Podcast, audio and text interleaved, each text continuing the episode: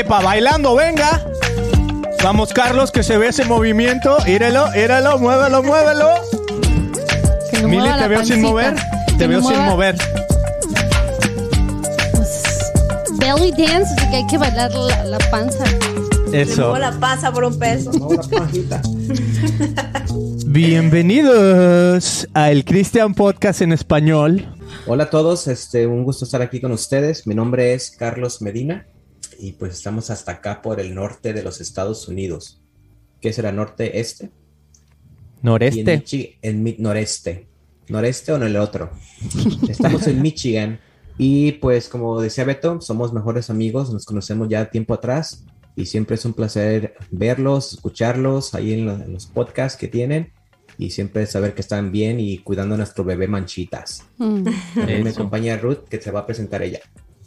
Hola, yo soy Ruth y de verdad que nos da mucho gusto, es un placer estar conectados con ustedes y pues nada, que es una bendición escucharlos cada vez que ustedes se conectan al Christian Podcast, es una bendición, nos bendicen, Dios a través de ustedes está hablando y está eh, esparciendo la palabra de Dios.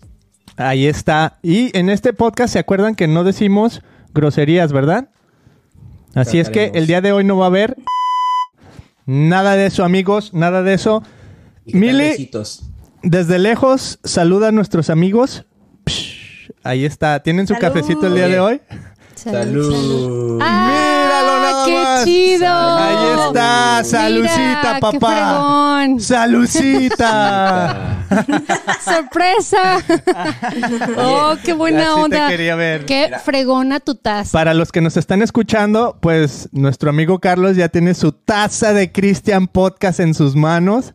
Estamos aquí haciendo un salubridad con nuestras tazas, con un cafecito delicioso. Y eso funciona genial para invitar a nuestros amigos que se están conectando, ya sea que nos estés escuchando en Spotify, iTunes, en YouTube, en donde sea.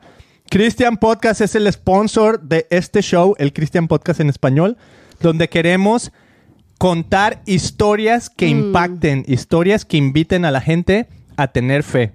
Entonces, esa es la idea detrás del Christian Podcast y tú nos puedes ayudar yendo a nuestro sitio web christianpodcast.com y checando nuestra merch. Tenemos emojis, tenemos tazas y cada vez que tú compres alguno de nuestros productos, lo que vas a estar haciendo es que nos vas a ayudar a contar estas historias. No queremos ser nomás un podcast, queremos ser una empresa que produzca contenido que eleve las voces de fe.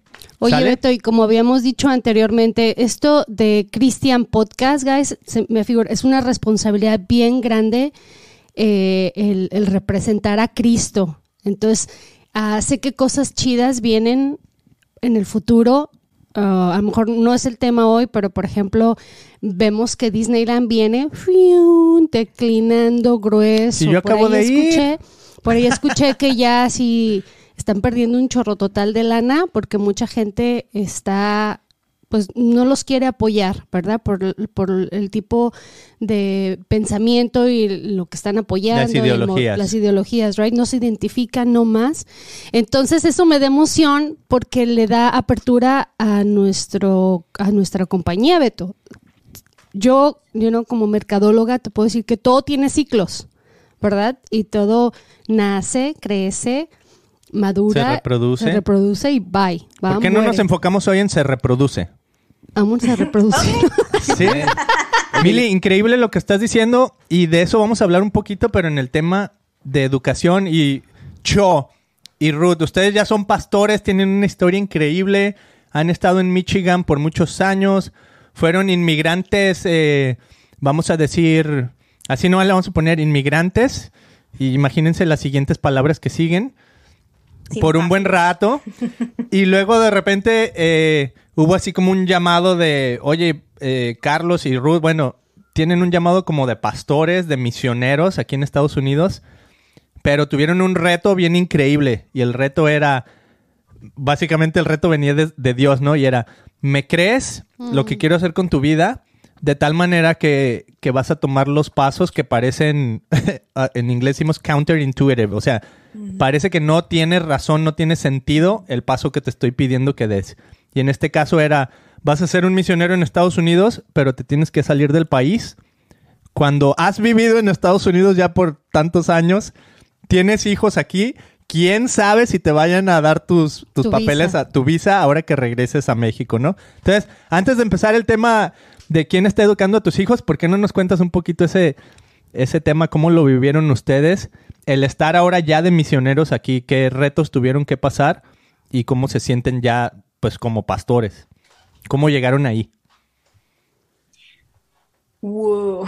Bueno, pues hace que casi seis años. Más o menos. Yo pienso que hace como seis años eh, nosotros estábamos comenzando a, a preguntarnos qué íbamos a hacer, ¿no? Por, desde, prácticamente desde que, desde que llegamos a, a Estados Unidos, que son hace casi 18 años que llegamos acá, este, comenzamos a servir a Dios dentro de la iglesia, ¿no? En la alabanza, con los jóvenes, pero siempre estuvimos sirviendo dentro de la iglesia, nunca afuera de la iglesia. De hecho, pues yo como mamá, ¿no? Me estrené de mamá a los 20 años, este, y pues yo me quedé encerrada dentro de mis cuatro paredes, ¿no? Dentro de mi casa, siendo mamá a tiempo completo, eh, no trabajaba, no salía, no conocía a la gente afuera. Pero hace casi como seis años, siete años más o menos, este, pues Dios empezó a mover nuestra vida, ¿no? Pero fíjate, fue bien chistoso porque nosotros comenzamos a planear eh, dejar eh, todo lo que teníamos de liderazgo en la iglesia, como estábamos siendo pastores de, jóvenes y en la alabanza, dejarlo como en un stand-by, como, como pausado, porque queríamos comenzar un negocio. ¿Te Un acuerdas? restaurante. Queríamos comenzar un restaurante mexicano. tacos, algo así, ¿no? Y todo estaba Sí. así como que bien en popa, ¿no? Sí, todo se estaba acomodando y nosotros orando, Señor, este, pues sí, es de ti. Mira, habíamos pensado vender nuestra casita y con eso, este, invertirlo todo. Ya Mm. habíamos ido, lo queríamos poner en el centro comercial, en el mall que está aquí, este, ya habíamos ido a hablar a, a la oficina y nos dijeron, es más, nos dieron las estadísticas anuales de que, que, Lo que gana, ¿no? Ajá, sí, las ganancias de cada restaurante que estaba ahí, pues decíamos, ah, no manches, está súper bien, ¿no? Pero ese era nuestro plan. Mm. Entonces seguíamos orando y, y todo se iba acomodando, se iban abriendo puertas, y se, se estaban facilitando las cosas y la visión que teníamos en cuanto a emprender ese negocio, pues estaba muy bien. Pero ¿qué pasa? Que seguíamos orando y entonces llegó el día en el que dijimos, Señor, si esto no es de ti, tú ciérranos una puerta, ciérranos la puerta. Pero antes de eso, quiero que de hecho Sí. comparta esta parte porque de cuál fue la manera en la que Dios le habló a él a través de, Pues de sí. esta decisión. Y íbamos a vender ya la casa, ¿no? Ya teníamos el comprador, Mm, Qué loco. nos iba a dar el, el dinero que estábamos bu- buscando Ujú. para invertir y pues irnos a rentar, ¿no? Y en lo que sacábamos dinero y viendo las estadísticas de lo que ganaba cada restaurante, decíamos, pues con esto no va a ir súper bien. Ya con todo lo que platicó Ruth. Pero cuando estuvimos orando de, de- de pedirle a Dios que nos cierre las puertas, esa, una noche Dios, Dios me habló en, en un sueño. Es bien Mm. chistoso porque Dios me ha, me ha hablado audible, me ha hablado en sueños y me ha hablado a través de mis hijos, no mi esposa. Pero esa vez me habló a través de un sueño donde, donde me llevó, yo sé que es Dios porque no lo pude ver, pero solamente veía su mano que me, me llevaba de su mano como un niño chiquito, ¿no? Como Mm. vas ganando a tu bebé, a tu niño chiquito caminando. Uf. Y me, y me llevó por todos lados y me mostró una casa así bonita, me mostró dos carros muy bonitos, no eran de lujos, así como que tampoco súper caros, sino algo bonito que a mí me gusta, ¿no? No soy de carros lujosos ni de nada por el estilo, sino que eran unos muy bonitos carros, una muy buena casa, era una muy buen, buena Una buena cantidad de- vida. una vida muy bonita, muy... Pues muy una próspera. Cybertruck, pues. Sí, una Cybertruck. Bueno, ya todavía ni había, yo creo, pero ahí estaban. Entonces eh, me enseñó una buena cuenta bancaria y al final me enseñó unos papeles migratorios, una residencia, ¿sí? Una ciudadanía. Y, y después escuché la voz de Dios en el sueño que me dijo, todo esto vas a tener si abres tu restaurante. Pero al momento me dijo, pero vas a perder tu primer amor. Y en ese momento me vi en una oscuridad total. Me sentí lo más solo que me pude encontrar en toda mi vida. Al día siguiente en la mañana nos levantamos y lloramos y vamos Mira a mis desarrollar- pelitos. No, yo hasta quiero llorar, no manches. Íbamos, íbamos en camino a, a- allá a vender nuestra casa, Ajá. ¿sí? Ya, Ya teníamos, Ya la, tenemos la cita cita y todo. pactada y todo. Ajá, ajá. entonces ya, ya habíamos pensado eso, ¿no? Pero a la vez como que no nos comunicábamos entre Rudy y yo el de que, pues si no, no, ¿verdad? Sabíamos de que sí, sí, sí, sí, era de Dios iba a salir y si no, no. Pero no Mm. nos habíamos comentado nuestras inquietudes de lo que ya Dios estaba trabajando en ella y, y en Mm. mí. Porque ya teníamos como que el plan hecho, ¿no? Sí. Y era lo que teníamos que seguir haciendo. ¿Tú, tú nomás estabas Entonces- esperando por la puerta abierta o cerrada? Así como Sí. que es Entonces tú, tú lo que a- tú a digas. cita. Sí, así es. Llegamos a la cita y, bueno, señor, si es tu voluntad aquí va a ser sí o no. Mm. Y el comprador ya estaba como que con el dinero en la mano y toda la cosa, ¿no? Casi, Mm. casi. Y llegamos y nos dice la, la- los, los compradores, ¿saben qué? No se lo voy a poder comprar siempre. Mm. Y nosotros, ah, bueno, muchas gracias. Bye. Casi, casi que iban que nos diga que no, que nos diga que no. Oh my puertas, gosh. ¿no? Sí. Wow. Ya después compartimos Rudy y yo nuestros, nuestras angustias. Oh, por eso. Nuestros preocupaciones, ¿no? sentimientos. Yeah. por eso sentía esto y esto Mm. y le platiqué mi sueño y cómo me sentía así, lo más perdido, ¿no? Tuve todo lo que queríamos como en una vida próspera, Mm. pero a la vez me sentí perdido y solo y, y no lo quiero experimentar. Wow. Qué hermoso. Entonces fue ahí donde, donde Dios así como que llamó. Y ese fin de semana conocimos a un gran amigo también, que él es este, él es Misionero. misionero en España, se llama David de la Rosa. Y, y a través ¿David de él Dios empezó a hablar. es español. No, él es de Puerto Rico, de hecho. Órale. Pero está, él y su familia están como misioneros en, en, España. en España, en Coruña. Entonces, este. No podemos decir groserías, ¿eh? Entonces, eh, Dios empezó a hablar a nuestra vida a través de él, del trabajo que, que él y su familia estaban haciendo en España, pero también de la necesidad que había en otros lugares, ¿no? Bueno, necesidad de Dios abunda en todos lados, ¿no? Mm, y más en estos tiempos. Pero Dios empezó a utilizar eh, su vida y su testimonio y la necesidad que había afuera eh, para empezar a mover nuestro corazón. Entonces todo pasó en ese mismo fin de semana. Eso fue, el, eh, nosotros lo conocimos el domingo. De hecho, no íbamos a ir ese domingo a la iglesia porque teníamos otro plan. Y, y le- el lunes teníamos la cita con los compradores. Entonces pudimos ver cómo Dios desde, el- desde antes comenzó a preparar nuestro corazón, ¿no? Como que empezó a, a mover nuestra comodidad, lo que veíamos como, como un sueño guajiro, vamos a decirlo así. eh, empezó como a, a- a cuestionarnos qué es lo que realmente queríamos, porque Mm. nosotros ya habíamos decidido dejar el liderazgo que teníamos en la iglesia por un tiempo, porque pues para comenzar a emprender un negocio de ese tipo íbamos a necesitar eh, Todo tu pues, tiempo. mm, Tiempo. sí, nuestro tiempo completo y, y- y reducir el tiempo que, que trabajábamos o colaborábamos en- dentro de la iglesia. Entonces Dios empezó como que a mover y a preparar nuestros corazones en ese tiempo. Cuando al día siguiente tenemos esta cita y nos dicen, ¿saben qué? No, dijimos, ok, gracias. No nos frustramos, no nos enojamos, no dijimos, ay, ya no lo vamos a poder. No, dijimos, ok, Señor, estamos muy conformes porque es algo por lo que habíamos orado. Dijimos. Señor, es tu voluntad y tu, tu voluntad es agradable y es perfecta. Y, y dijimos, si no se hace, pues está bien. Y, pas- y pasó algo ahí entre esos dos días, ¿no? Que también quizá no tiene tanta relevancia, pero para mí sí. Porque... Relevancia. Revelan- Relevancia. Relevancia. Es que era revelador. Entonces, Era revelancia. rebelde. Es que también- Revelatorio. Lo que pasó es- fue de que el conocer a David fue bien importante para nuestra Mm. vida. Fue un cambio total, ¿no? Que Dios Mm. tenía preparado para nosotros. David el misionero. Y resulta que, que ese mismo fin de semana que el misionero iba a venir a la iglesia, pues Guardian, mi grupo favorito, iba a Mm. tocar en Chicago, ¿no? Mm. Algo que siempre quise esperar y que siempre estuve como que anhelando, ¿no? Y Por eso dices que para todos es insignificante, porque ¿quién es Guardian? Sí, para todos es insignificante, ¿no? Pero para Pero- mí, mi banda favorita y Yo creí que algo era que así. ya no se juntan, pero ese día se juntaron, iba a ser el domingo, el mismo día que íbamos a, que íbamos a conocer al misionero, ¿no? Mm. Entonces, estábamos entre ir al concierto a Chicago, o que son tres horas de distancia, ¿no? Para los que no conocen, tres horas de distancia, o ir a la iglesia. Y pues decidimos ir a la iglesia.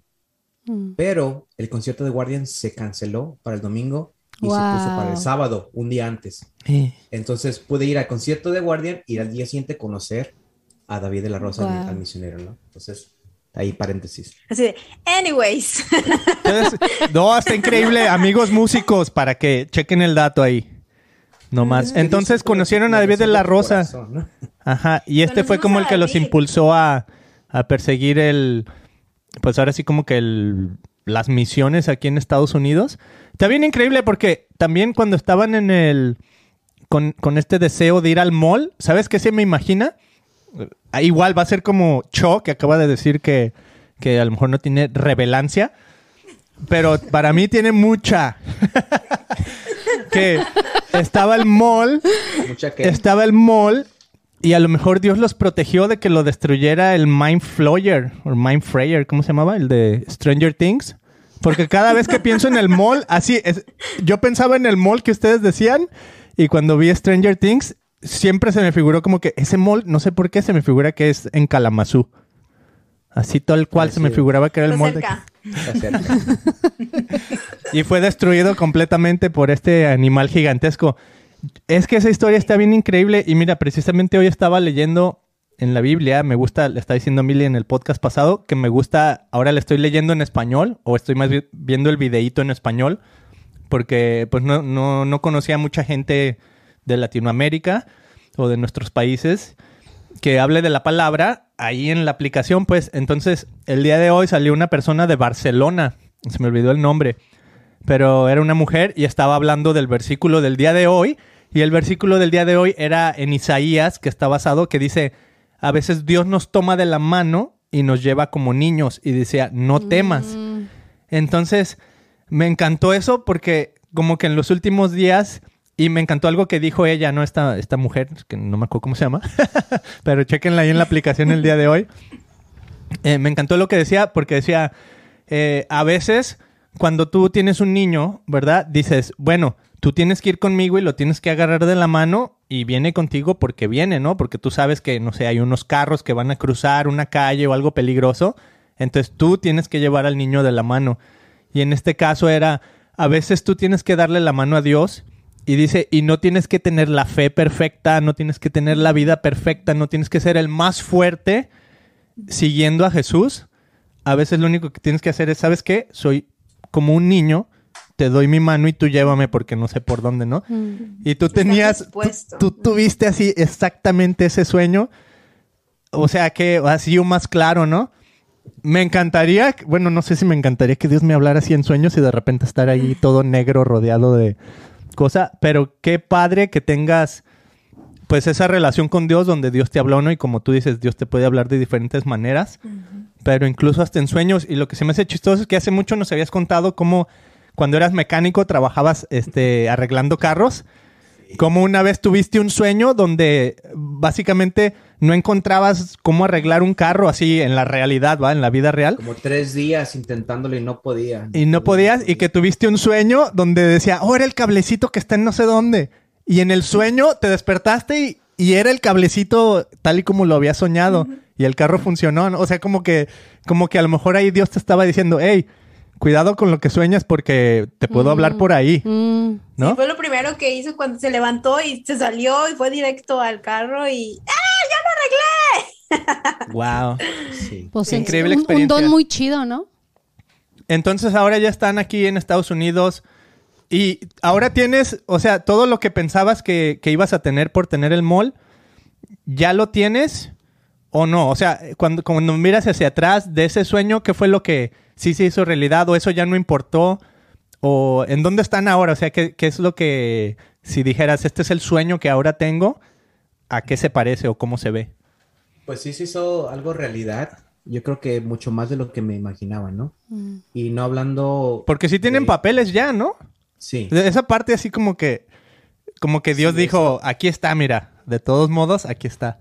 Sí, Dios abre una puerta donde estamos en ese proceso, donde ya, ya, pues ya tenemos este, ah, pues vamos en el camino, eh, ¿no? Ahora estamos legalmente. Estamos legalmente en el país. en el país Y pues este, tenemos dos carros, como soñé. No son los de lujoso, los de lujo, pero tenemos los dos carros. Tenemos una casita, ¿no? Una, una, una trailita, un mobile home. Pero yo pienso que lo que cuenta más es el hogar, ¿no? Lo que conforman e, ese hogar. Que, que no estamos perdidos, sino que estamos siendo levantados cada día por el Señor, por Jesús, y restaurados y tratando de y fortaleciéndonos cada día, ¿no? Que es lo que cuenta ahorita, ahorita más, ¿no? No tener tanto lujo de fuera, sino lo, lo interior, lo, lo, lo, que conforman a la familia, tus hijos, ¿no? Tu, mm. tu, esposa, tu relación como matrimonio, como familia. Y hemos sido bendecidos en esa parte. Yo pienso que ahí es donde podemos ver la prosperidad de Dios, ¿sí? Que tenemos una, una este, estabilidad económica, no vamos a decir como que como la que íbamos a ver en, en el mall, ¿no? Vendiendo el restaurante, pero Dios siempre nos da lo que necesitamos al momento que lo necesitamos. Y aún más. Y, y más, ¿no?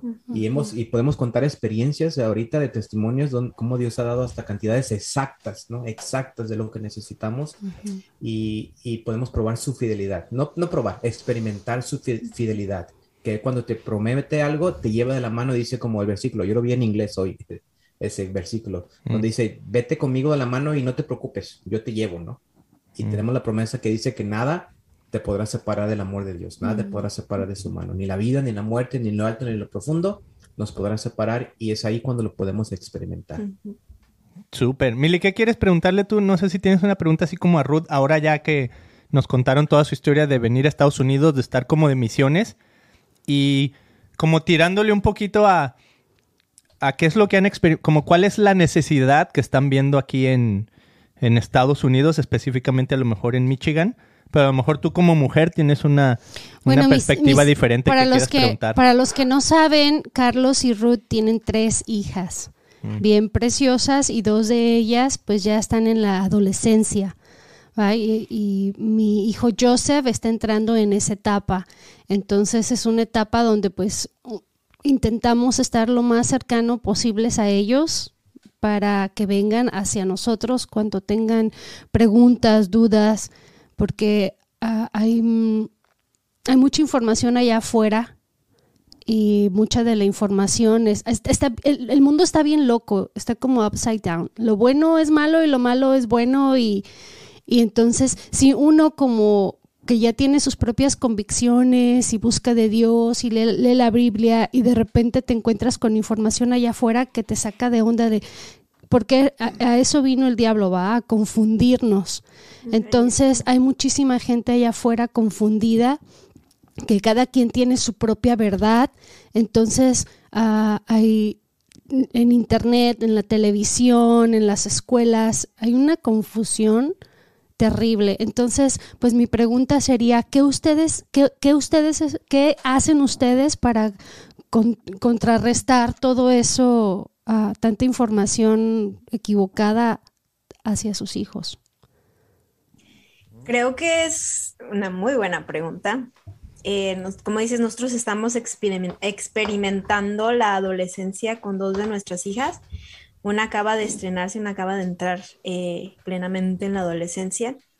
Y la otra ya está como que pasando ese bachecito, ¿no? Como que ya ese topecito de la adolescencia ya lo está como que ya empezando a pasar. Ya eh, el martes, mañana, cumple 17 años. Una jovencita. Y, y, este, pero sí creo que es, es una es una lucha muy grande que estamos teniendo ahorita, sobre todo eh, como padres cristianos.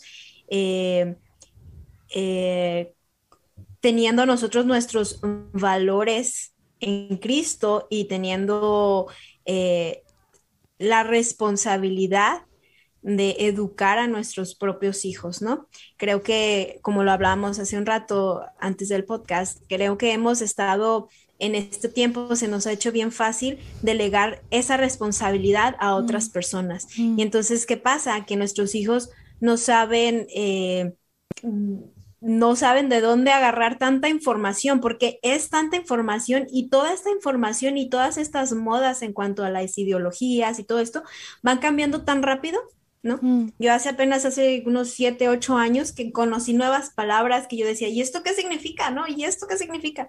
Y ahora son otras nuevas, otras maneras de expresarse, como lo dicen. Entonces creo que es, es, una lucha bien grande que estamos viviendo, pero sobre todo una de las cosas más importantes que tenemos que hacer es orar por nuestros hijos. Mm. Eso es lo primero, orar por nuestros hijos. Y lo segundo, lo, como ustedes lo hacen, estar cerca de nuestros hijos. Muchas veces creemos que cuando nuestros hijos están pequeñitos, ¿no? Que son bebés, que son eh, toddlers, que están chiquitos, necesitan todo el tiempo de nosotros, ¿no? Y hay que cuidarlos. Y ya cuando son adolescentes, he escuchado mucho que dicen, ah, lo bueno que tus niñas ya están grandes, ya se cuidan solas. No, no se cuidan solas, todavía no se cuidan solas.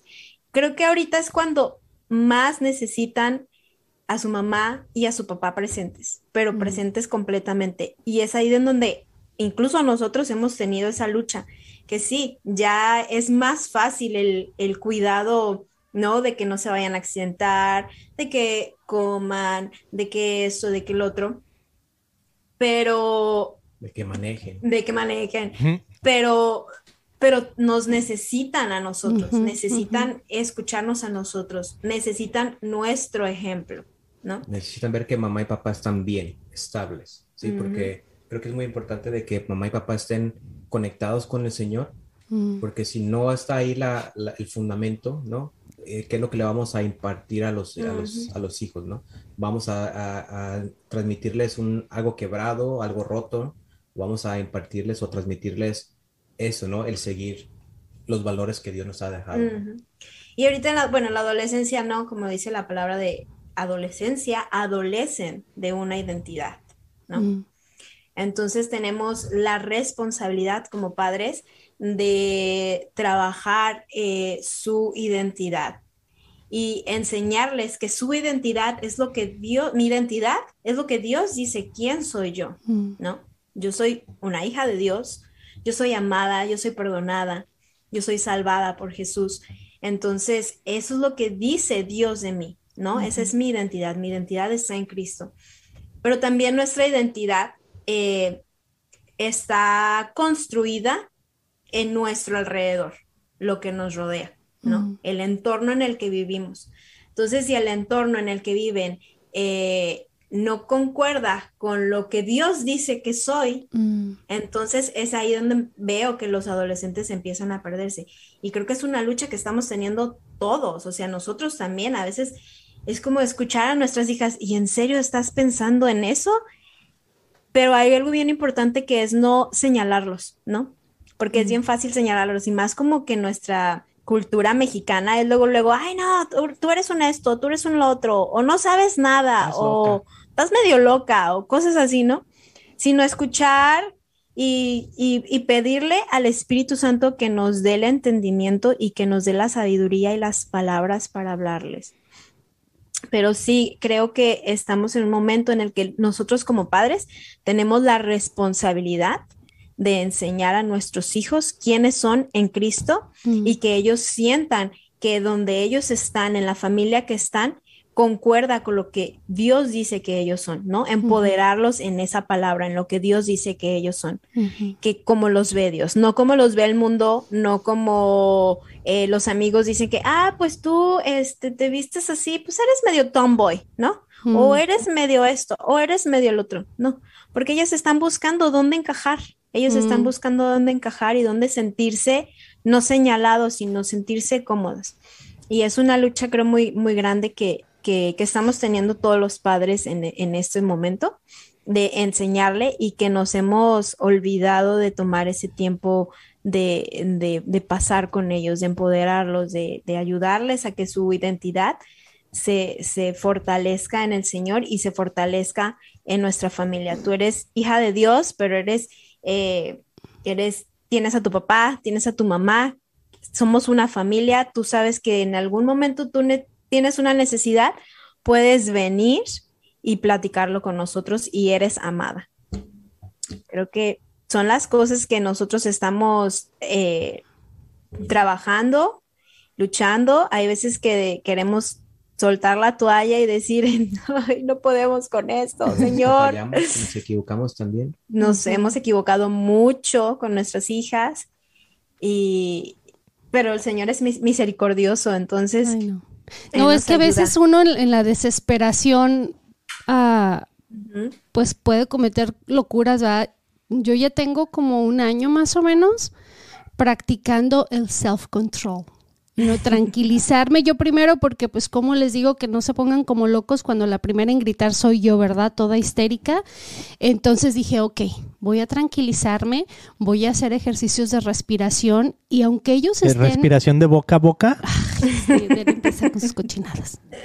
Entonces dije, voy a, voy a, a cambiar, ¿va? voy a hablar con una voz calmada, aunque ellos estén como locos, yo voy a estar tranquila y voy a desaparecer la chancla. Literal desaparecí la chancla de la dije, ya no les voy a dar porque ya no me estaba funcionando, sobre todo con mi hijo Joseph de 12 años. O sea, entonces como un año se desapareció la chancla, pero el otro día algo hizo Dorian y neta, o sea, no le importa si le pongo chores o si le, le castigo el Nintendo, nada. Y que me acuerdo otra vez de la chancla, dije, a lo mejor este, porque por la Biblia dice que con una varita va, nosotros los mexicanos usamos la chancla. Me acordé La de mi herramienta, de dije. ¿sabes qué? A lo mejor este es un caso excepcional que voy por la chancla y doy tres chanclazos bien dados, santo remedio.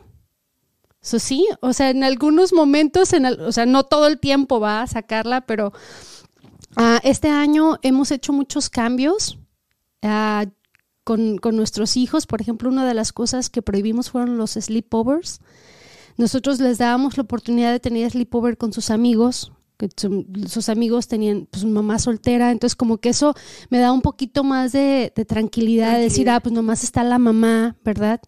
Pero dije, no, o sea, me cayó el 20 y dije, yo quiero educar a mis hijos. Yo no quiero que mis hijos sean educados por sus amigos o la mamá de mis amigos, de sus amigos, ni por el teléfono. Mis hijos, ninguno, ninguno de ellos tiene teléfono. Entonces, eh, pues no, no están en las redes sociales.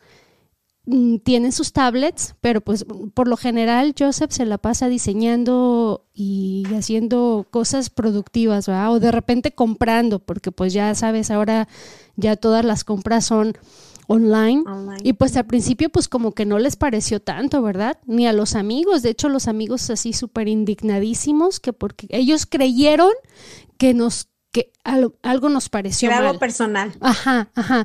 Y, y, y todo el mundo los, los resintió, ¿verdad? Allá afuera. Así como que, ay, esta verdad, que rara o payasa o. Puritana. Digo, chin, pues I'm sorry, ni modo lo que pienses. Yo creo que todas las mamás, y, y fíjate, ayer en la prédica con Pastor Mike estábamos ah, aprendiendo eh, de wisdom, you know, sabiduría, que, que esa pues solamente viene de Dios. Pero entonces, ¿cómo puedo ser yo sabio para instruir a mi hijo? ¿Cómo puedo yo ser sabio para simplemente ah, ver a- qué amistades voy a elegir? You know, Entonces, estas amistades que yo creí que eran buenas, en realidad, ahora que yo tomé estas, esta iniciativa o que cambié, pues no les pareció mi cambio y ellos no mm, se niegan a aprender. Yo no estoy pidiendo o yo no estoy pidiendo o diciéndole a la gente que cambie, simplemente Que yo creo que se trata de respeto también. ¿Verdad? Y de comunicación. Like, esta es mi nueva manera de educar a mis hijos porque yo creo que es la correcta. Entonces, ¿por qué no tú mejor vienes y me hablas y platicamos y, no, ok, es que podemos tener overnight. Nos podemos quedar hasta tarde, pero en familia, Beto y yo voy a estar con mis hijos. Y en el momento que sea irse hora de dormir, pues nos vamos todos a dormir a nuestra casa, ¿verdad? Porque, pues, yo creo que a un hijo no se le puede dejar frente a una computadora todo el tiempo. Creo que tenemos que estar ahí presentes porque el chamuco es chamuco y, y simplemente uno, yo a veces estoy viendo Facebook y aparecen puras cochinadas, digo, ¿qué es esto?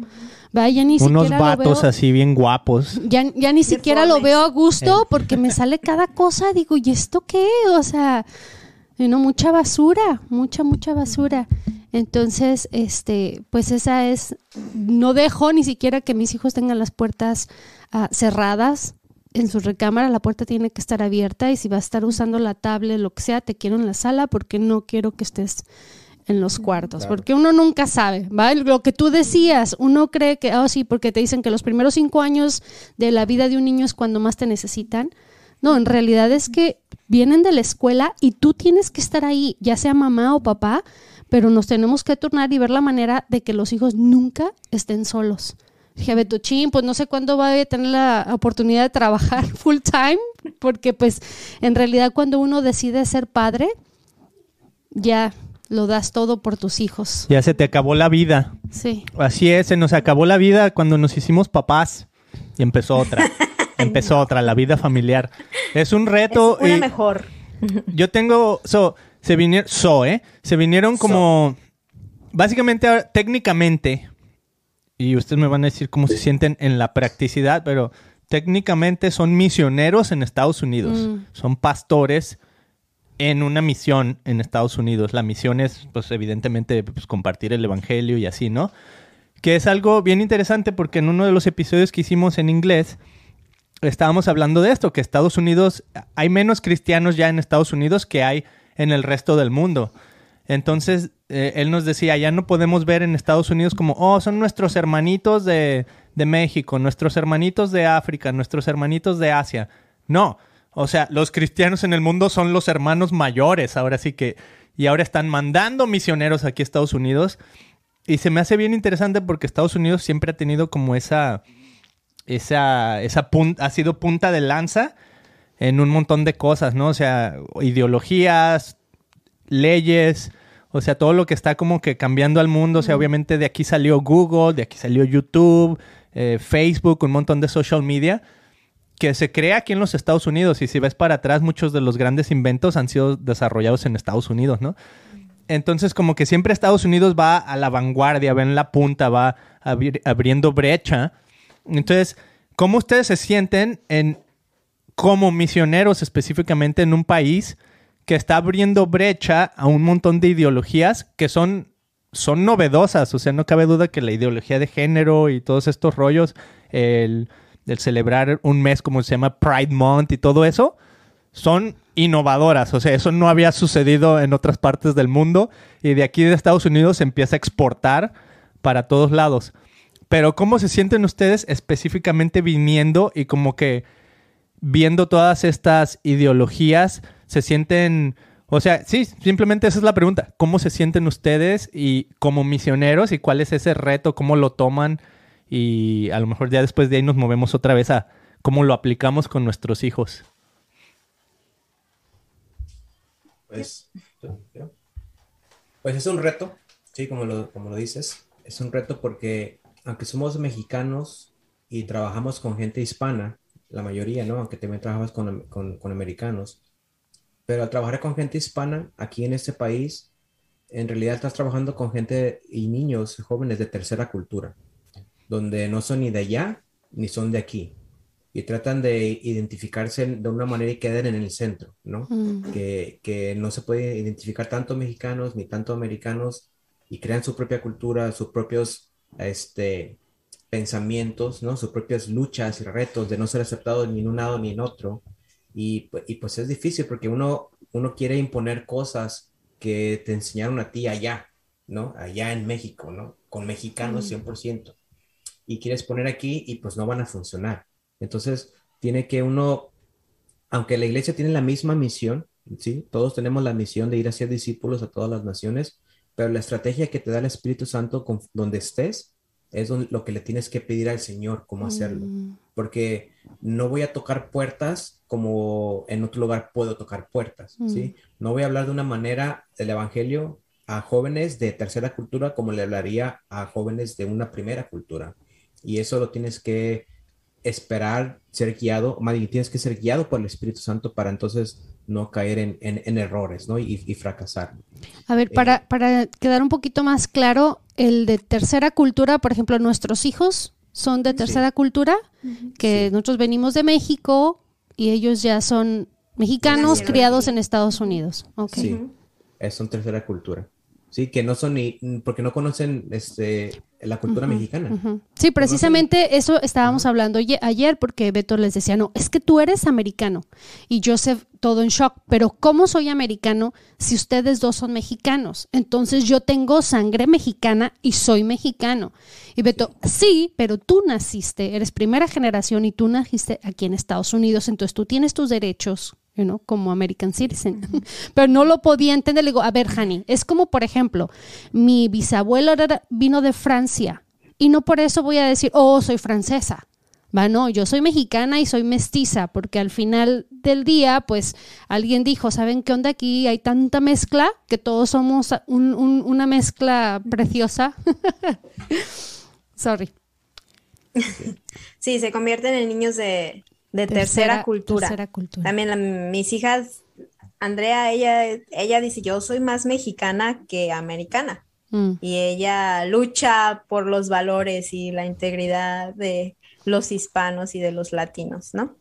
Entonces, este, creo que regresando a, la, a la pregunta, creo que la manera en la que, en la que debemos de trabajar todos los cristianos, no nada más y si somos misioneros o lo, que sea, creo que todos tenemos esa misión y ese llamado es de hacer discípulos, ¿no? De compartir el Evangelio.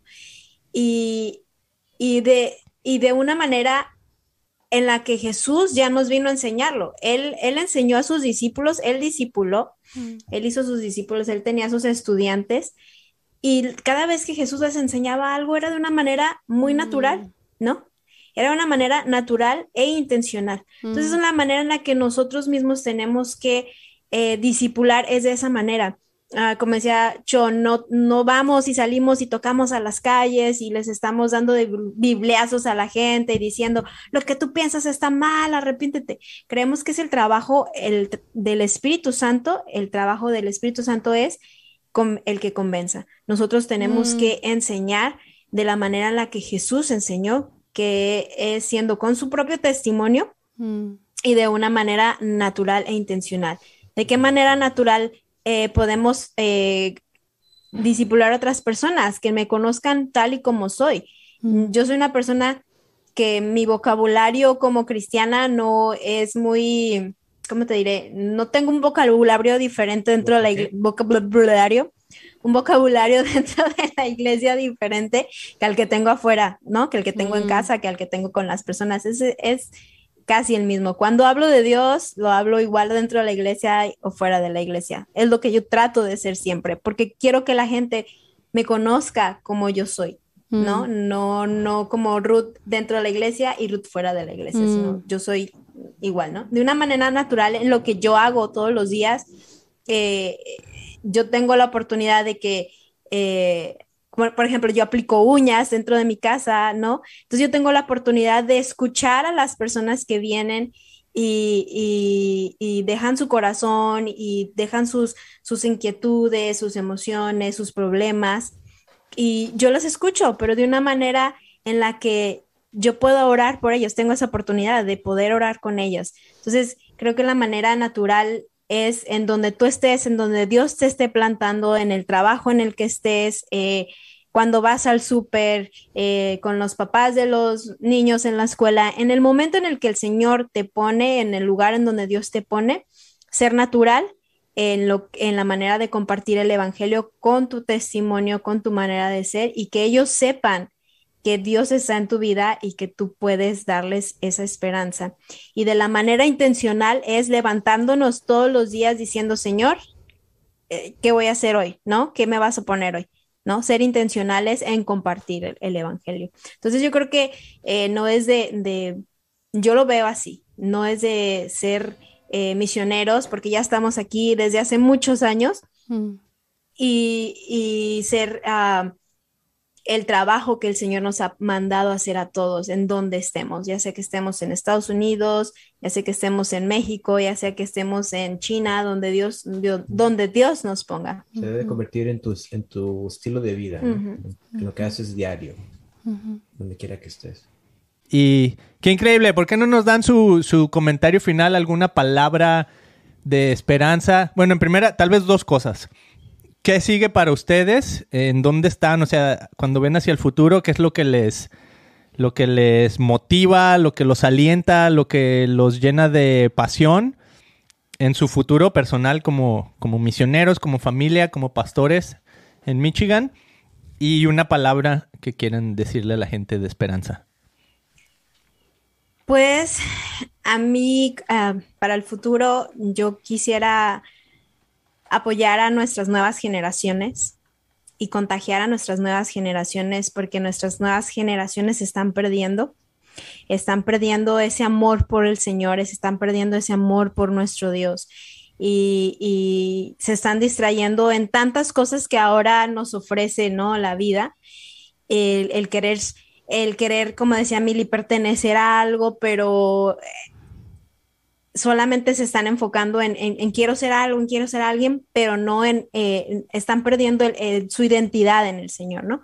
Entonces, eh, para mí es muy importante y es una responsabilidad el poder contagiar a las nuevas generaciones, poder impactar, poder ayudar, poder impulsar a nuestras nuevas generaciones que, que están detrás de nosotros. Entonces, ese es uno de los trabajos y una de las metas que tengo, eh, sobre todo empezando con mis hijas, porque ahí tengo, es donde tengo que empezar. La oportunidad, ya. y, y yo sé que sembrando en ellas, ellas van a impactar a otras personas, sobre todo van a seguir con su familia y así es como se va a ir este eh, regando el chahuistle, como dicen. Pero esa es, esa es una de mis metas. Esa es una de mis metas, poder impulsar y ayudar a las nuevas generaciones. Sí. Este, yo te dejo con una, ilustración de un hombre que quería ser rico mm. y siempre se quejaba que quería ser rico y quería ser rico y quería ser millonario, ¿no? De hecho. Y una vez llegó un señor, le tocó la puerta, tocó, y este, y abrió la puerta y era un señor así, un poco humilde, ¿no? Pero le dijo a este señor que quería ser millonario te doy un millón de dólares si me das tus piernas. Las necesito. Mm. Y este señor dijo, ah, no, claro que no, está loco. Bueno, te doy tres millones de dólares si me das tus ojos, porque los necesito. Pues señor, usted está loco. Está loco. ¿Cómo le voy a dar todo ese, este, mis ojos por tanto, por ese dinero? Mis ojos valen más. Luego el señor le dijo, bueno, te doy cinco millones de dólares si me das alguno de de, tus hijos. Señor, usted váyase de mi casa, está loco. Está loco. Entonces este señor le dijo, ¿ves que eres más que millonario? Mm. Todo lo que tienes vale más de lo que te estoy ofreciendo. Mm. Entonces el señor entendió de que pues era más que millonario con todo lo que tenía, la salud, sus hijos, su familia, que la familia es algo que el enemigo está robando ahorita, mm. ¿sí? Está destruyendo ese modelo original, ese fundamento que Dios puso como familia que vale, vale, vale oro. Mm. Y aparte cuando eres comprado por la sangre de Cristo, eres comprado con un precio que no, más bien que no tiene precio, ¿no? Mm. Vale, vale sangre. Porque Dios, fíjate, Jesús no le costó absolutamente nada hacer milagros. Mm. Que vea, pum, que vea. Que camine, camina. Se levantó a caminar. ¡Hey, Lázaro, salte de tu tumba! Se levantó de la muerte y salió. Pero salvarte a ti y salvarme a mí le costó cada gota de su sangre. Mm. Ese es el milagro más grande que puede haber en esa tierra. El que podamos ser salvos a través de él. Entonces, yo te digo con esto, amigo, que estás viendo, si tú no eres nacido de nuevo, si tú no eres salvo por Cristo, por esa sangre que costó dolor y sufrimiento, ese es el milagro más grande que puedes recibir el día de hoy venir a los pies de Cristo y dejarte comprar por su sangre.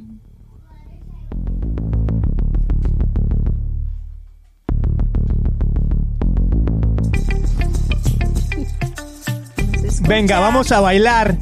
Venga. Así es como nos despedimos de este episodio increíble. Muchísimas gracias amigos. Les deseamos todo lo mejor allá en Michigan. Aquí seguimos cuidando al perrito hermoso Manchitas que se quedó con ese nombre que ustedes le pusieron. Mm. Manchitas, así tal cual. Y ya por ahí alguien dijo también en inglés Markings. Y yo, oh sí, queda. Porque empieza con Oye, ¿qué tal el que le dijo Men cheater? Man cheater. Unas muchachas, Cheater. oh, The Man Cheater, les gustó.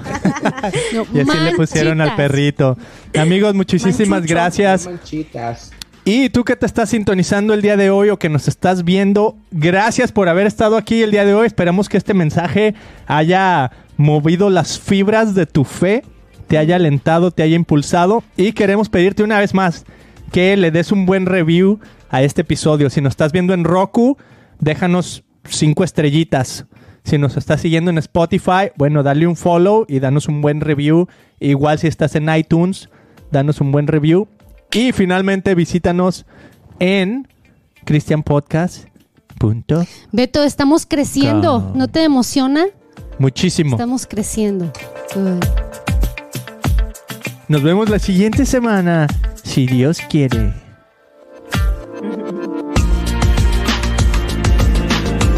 Vamos, Beto. Vamos, Beto.